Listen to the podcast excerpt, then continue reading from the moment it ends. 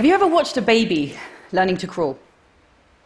Because as any parent knows, it's gripping. First, they wriggle about on the floor, usually backwards, but then they drag themselves forwards. And then they pull themselves up to stand. And we all clap. And that simple motion of forwards and upwards, it's the most basic direction of progress we humans recognize. We tell it in our story of evolution as well. From our lolloping ancestors to Homo erectus, finally upright, to Homo sapiens, depicted always a man, always mid stride. So, no wonder we so readily believe that economic progress will take this very same shape, this ever rising line of growth. It's time to think again, to reimagine the shape of progress. Because today, we have economies that need to grow, whether or not they make us thrive. And what we need, especially in the richest countries, are economies that make us thrive, whether or not they grow. Yes, it's a little flip in words, hiding a profound shift in mindset. But I believe this is the shift we need to make if we, humanity, are going to thrive here together this century. So, where did this obsession with growth come from? Well, GDP, gross domestic product, it's just the total cost of goods and services sold in an economy in a year. It was invented in the 1930s, but it very soon became the overriding goal of policymaking. So much so that even today, in the richest of countries, governments think that the solution to their economic problems lies in more growth. Just how that happened is best told through the 1960 classic by W. W. Rostow. I love it so much, I have a first edition copy.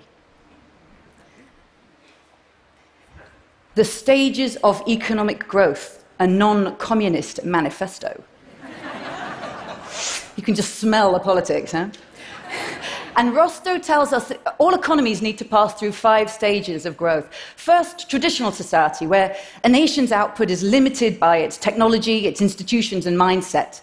But then the preconditions for takeoff, where we get the beginnings of a banking industry, the mechanization of work, and the belief that growth is necessary for something beyond itself, like national dignity or a better life for the children. Then takeoff where compound interest is built into the economy's institutions and growth becomes the normal condition. Fourth is the drive to maturity, where you can have any industry you want, no matter your natural resource base. And the fifth and final stage, the age of high mass consumption, where people can buy all the consumer goods they want, like bicycles and sewing machines. This was 1960, remember? Well, you can hear the implicit airplane metaphor in this story. But this plane is like no other because it can never be allowed to land. Rostow left us flying into the sunset of mass consumerism. And he knew it, as he wrote. And then, the question beyond, where history offers us only fragments. What to do when the increase in real income itself loses its charm? He asked that question, but he never answered it. And here's why. The year was 1960. He was an advisor to the presidential candidate John F. Kennedy, who was running for election on the promise of 5% growth. So Rostow's job was to keep that plane flying, not to ask if, how, or when it could ever be allowed to land. So here we are, flying into the sunset of mass consumerism, over half a century on, with economies that have come to expect demand, and depend upon unending growth because we're financially, politically, and socially addicted to it. We're financially addicted to growth because today's financial system is designed to pursue the highest rate of monetary return, putting publicly traded companies under constant pressure to deliver growing sales, growing market share, and growing profits. And because banks create money as debt bearing interest, which must be repaid with more. We're politically addicted to growth because politicians want to raise tax revenue without raising taxes. And a growing GDP seems a sure way to do that. And no politician wants to lose their place in the G20 family photo. But if their economy stops growing while the rest keep going, well, they'll be booted out by the next emerging powerhouse.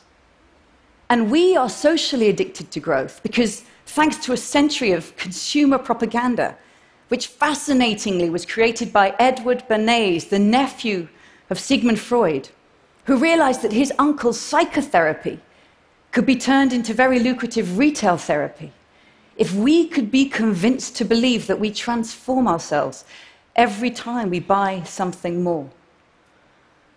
None of these addictions are insurmountable, but they all deserve far more attention than they currently get. Because look where this journey's been taking us. Global GDP is 10 times bigger than it was in 1950, and that increase has brought prosperity to billions of people. But the global economy has also become incredibly divisive, with the vast share of returns to wealth now accruing to a fraction of the global 1%. And the economy has become incredibly degenerative, rapidly destabilizing this delicately balanced planet on which all of our lives depend. Our politicians know it, and so they offer new destinations for growth. You can have green growth, inclusive growth, smart, resilient, balanced growth. Choose any future you want, so long as you choose growth. I think it's time to choose a higher ambition, a far bigger one, because humanity's 21st century challenge is clear to meet the needs of all people within the means of this extraordinary, unique, living planet, so that we and the rest of nature can thrive. Progress on this goal isn't going to be measured with the metric of money. We need a dashboard of indicators. And when I sat down to try and draw a picture of what that might look like, strange though this is going to sound, it came out looking like a donut. I know, I'm sorry. But let me introduce you to the one donut that might actually turn out to be good for us. So imagine humanity's resource use radiating out from the middle. That hole in the middle is a place where people are falling short on life's essentials. They don't have the food, healthcare, education, political voice, housing that every person needs for a life of dignity and opportunity. We want to get everybody out of the hole, over the social foundation, and into that green donut itself. But, and it's a big but, we cannot let our collective resource use overshoot that outer circle, the ecological ceiling, because there we put so much pressure on this extraordinary planet that we begin to kick it out of kilter. We cause climate breakdown. We acidify the oceans, a hole in the ozone layer, pushing ourselves beyond the planetary boundaries of the life supporting systems that have, for the last 11,000 years, made Earth such a benevolent home to humanity. So, this double sided challenge to meet the needs of all within the means of the planet, it invites a new shape of progress. No longer this ever rising line of growth, but a sweet spot for humanity, thriving in dynamic balance between the foundation and the ceiling. And I was really struck once I'd drawn this picture to realize that the symbol of well being in many ancient cultures reflects this very same sense of dynamic balance. From the Maori Takarangi to the Taoist yin yang, the Buddhist endless knot, the Celtic double spiral. So, can we find this dynamic balance in the 21st century? Well, that's a key question because, as these red wedges show, right now we are far from balance, falling short and overshooting at the same time. Look in that hole, you can see that millions or billions of people worldwide still fall short on their most basic of needs. And yet we've already overshot at least four of these planetary boundaries, risking irreversible impacts of climate breakdown and ecosystem collapse. This is the state of humanity and our planetary home. We, the people of the early 21st century, this is our selfie.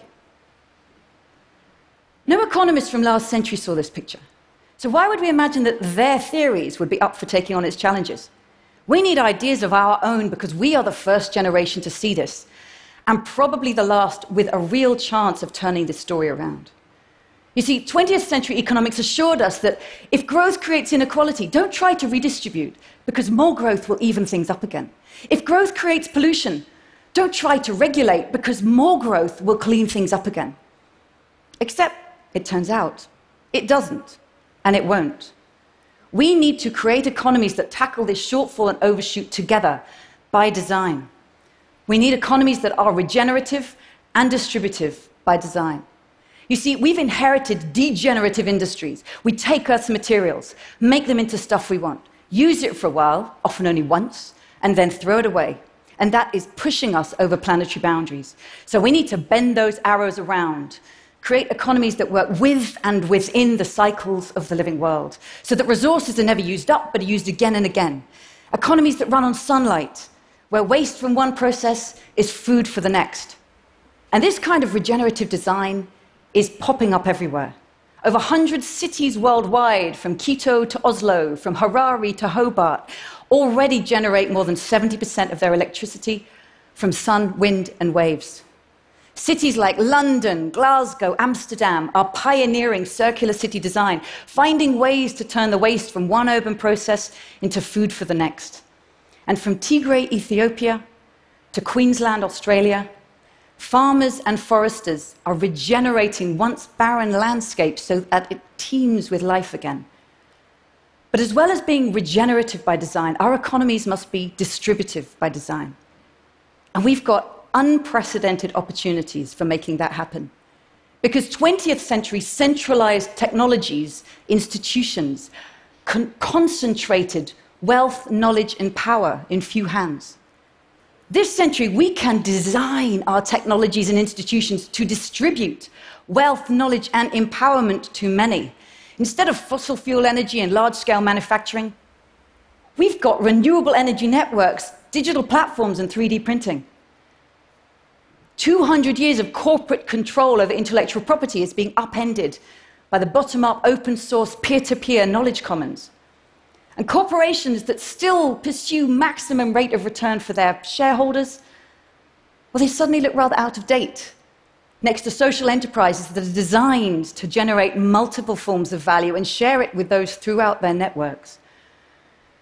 If we can harness today's technologies, from AI to blockchain to the Internet of Things, to material science, if we can harness these in service of distributive design, we can ensure that healthcare, education, finance, energy, political voice reaches and empowers those people who need it most.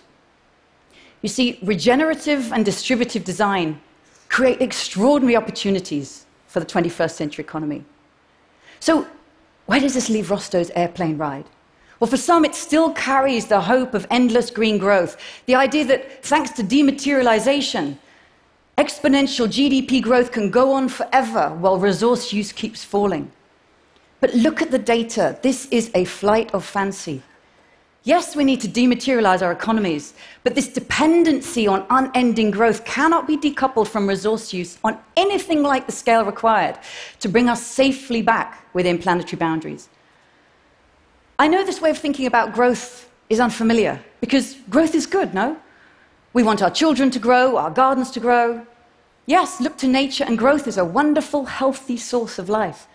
It's a phase, but many economies like Ethiopia and Nepal today may be in that phase. Their economies are growing at 7% a year.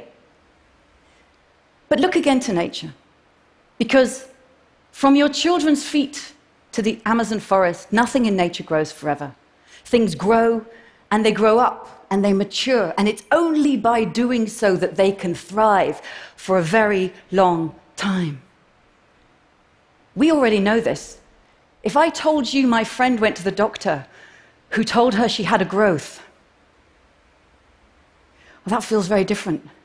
Because we intuitively understand that when something tries to grow forever within a healthy, living, thriving system, it's a threat to the health of the whole.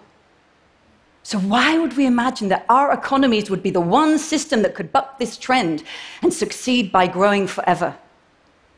We urgently need financial, political, and social innovations that enable us to overcome this structural dependency on growth so that we can instead focus on thriving in balance within the social and the ecological boundaries of the donut.